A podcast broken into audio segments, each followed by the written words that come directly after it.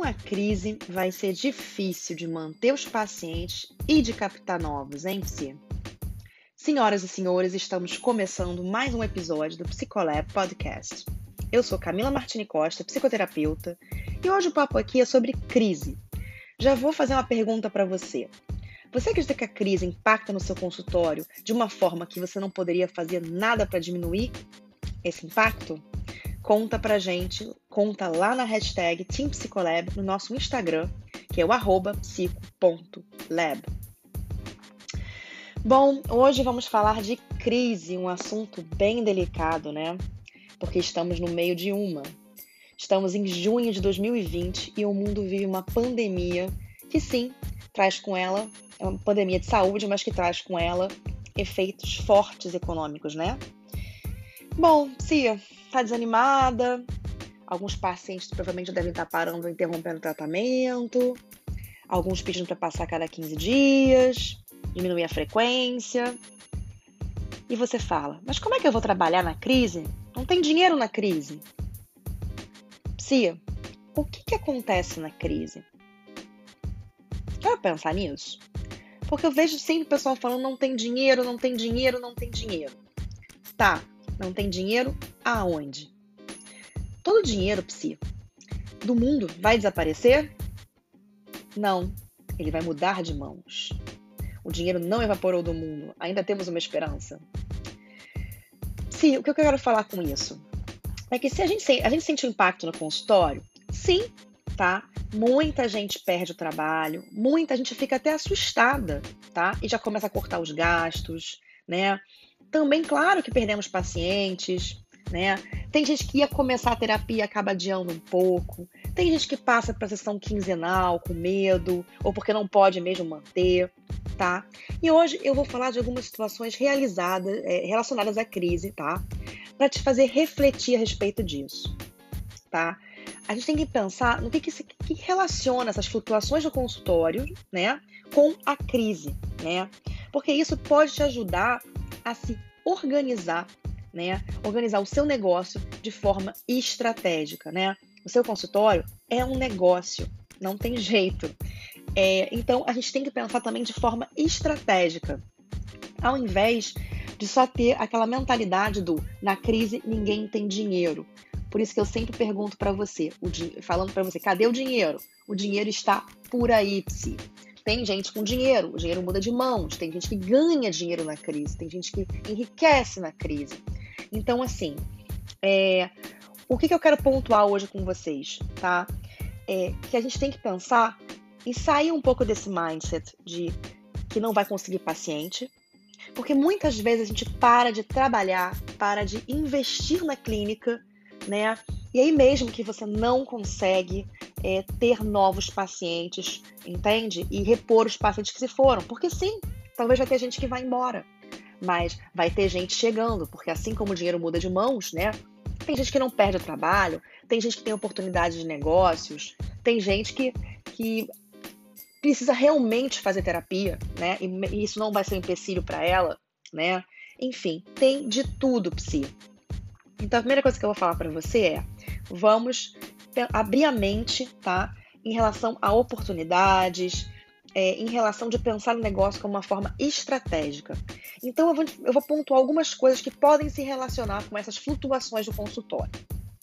Número um, percepção de valor, tá? Isso impacta no seu consultório, sim.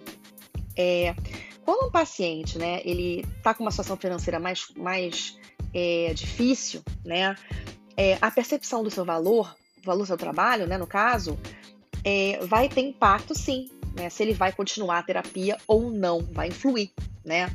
Uma pessoa que tem um hábito, assim como outros, tá? Outros consumos, outros bens de consumo, como outros hábitos, né? Por exemplo, uma pessoa que vai no cinema, no cinema todo final de semana, em épocas de crise, talvez diminua, né, essa frequência de idas ao cinema, né? Porque é entre aspas supérfluo, né? É, e a gente tem uma tendência a, quando começa a cortar, cortar é, do mais supérfluo para o menos supérfluo.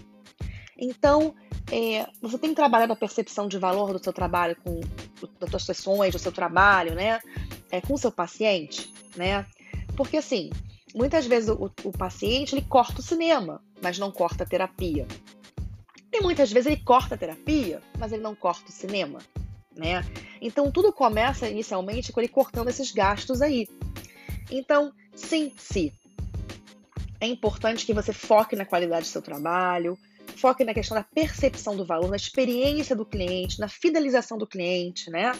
É, Para que ele é, veja seu trabalho como algo é, de valor e necessário, né? Para que quando é, houver um impasse entre o que cortar, né?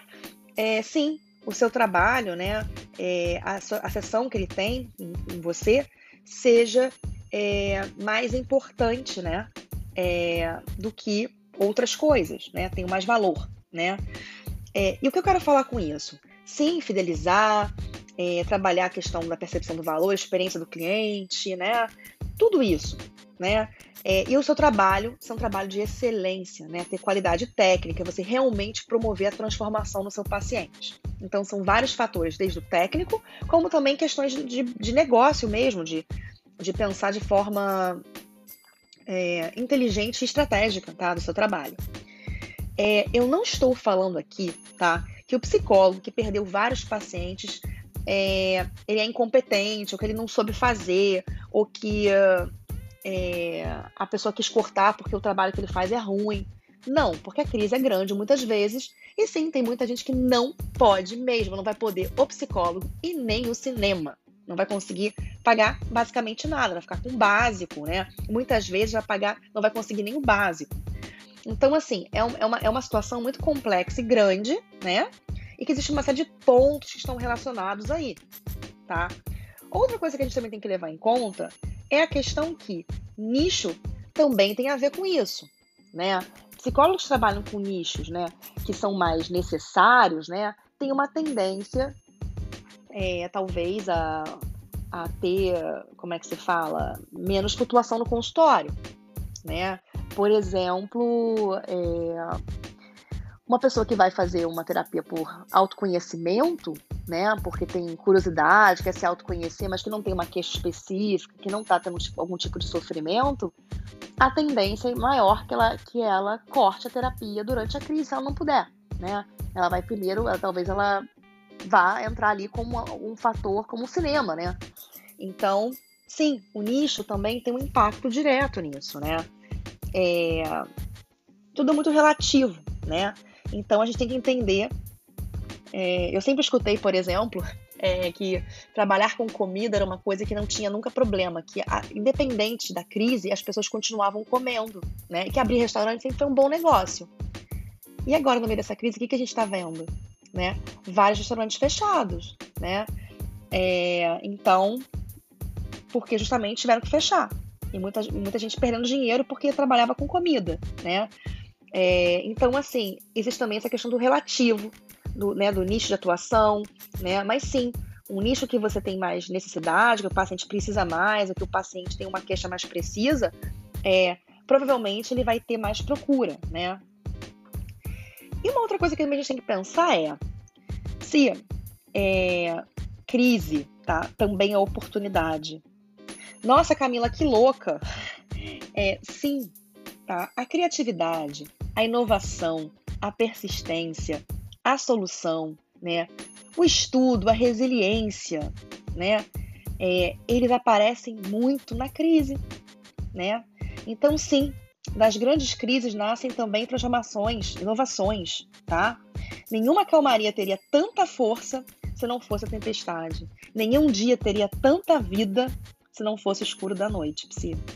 Estou querendo que você abra sua mente, pense, respire fundo, tome uma bela dose de, de é, motivação, tá? É, para não desanimar no meio dessa crise, certo? E eu não tô falando isso sem empatia nenhuma com você, não, porque eu me formei num ano de crise, tá? Eu me formei em 2007, final de 2007, e eu comecei a clinicar, eu peguei meu CRP no início de 2008. Ou seja, um ano, né, que foi bem complicado economicamente para o mundo todo também, com o problema que deu nos Estados Unidos em relação à crise imobiliária. Então foi bem difícil. Na época, todos os colegas que já estavam formados há um, há um tempo já comentavam que tinham sentido impacto. E eu, recém-formada, né? Enfim, é, tive que quebrar muita pedra para conseguir é, dar um jeito aí de, de me safar e tentar meus primeiros, conseguir meus primeiros pacientes, né? É, na época nem tinha psicolab, né?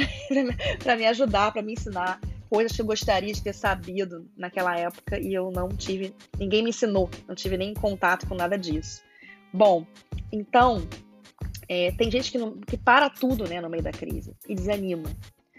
Mas agora, Psi, é a hora de fazer, de se preparar, de se capacitar, de sim, talvez, repensar sua carreira, ver a questão do nicho, ver a questão de se você está trabalhando é, com a questão de passar valor para o seu paciente, se a sua experiência de cliente é interessante, é, de, de experiência do, para o cliente é interessante, né? Se você faz um bom trabalho de captação, de fidelização principalmente, né?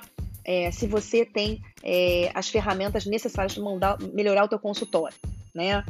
É, então é hora de fazer, se preparar, se capacitar e de buscar soluções, tá? Para atingir as pessoas que podem, porque vai ter gente que também vai poder e vai precisar. Numa crise também, tem muita gente que vai precisar, justamente por uma crise dessa, né, que está mexendo com o psicológico de tanta gente, vai ter muita gente. A procura está crescendo em termos de, de pessoas que precisam mesmo, estão tendo ataque de pânico, né? É, que estão é, passando por momentos é, totalmente de estresse, né? Estão tentando sintomas começando com sintomas depressivos, enfim. Está tendo impacto na saúde mental das pessoas em geral, no mundo todo, tá? Então, sim, é, é interessante que você se prepare para captar esse paciente que precisa, né? É, então, você tem que se preparar para atingir as pessoas que podem, tá? E também para aquelas que ainda não podem, mas que em breve elas vão poder, né? Porque toda crise passa, né? É, esse é um podcast psi, de esperança, tá? É, mas não é só sobre isso, tá? Porque esperança, é, sem preparação, não tem tanto valor, tá? Ela sozinha ela é pouco. Então, psi, esperança e preparação. Bom, é isso. Então, vamos finalizar esse episódio por aqui e eu te vejo no próximo Psicolab Podcast.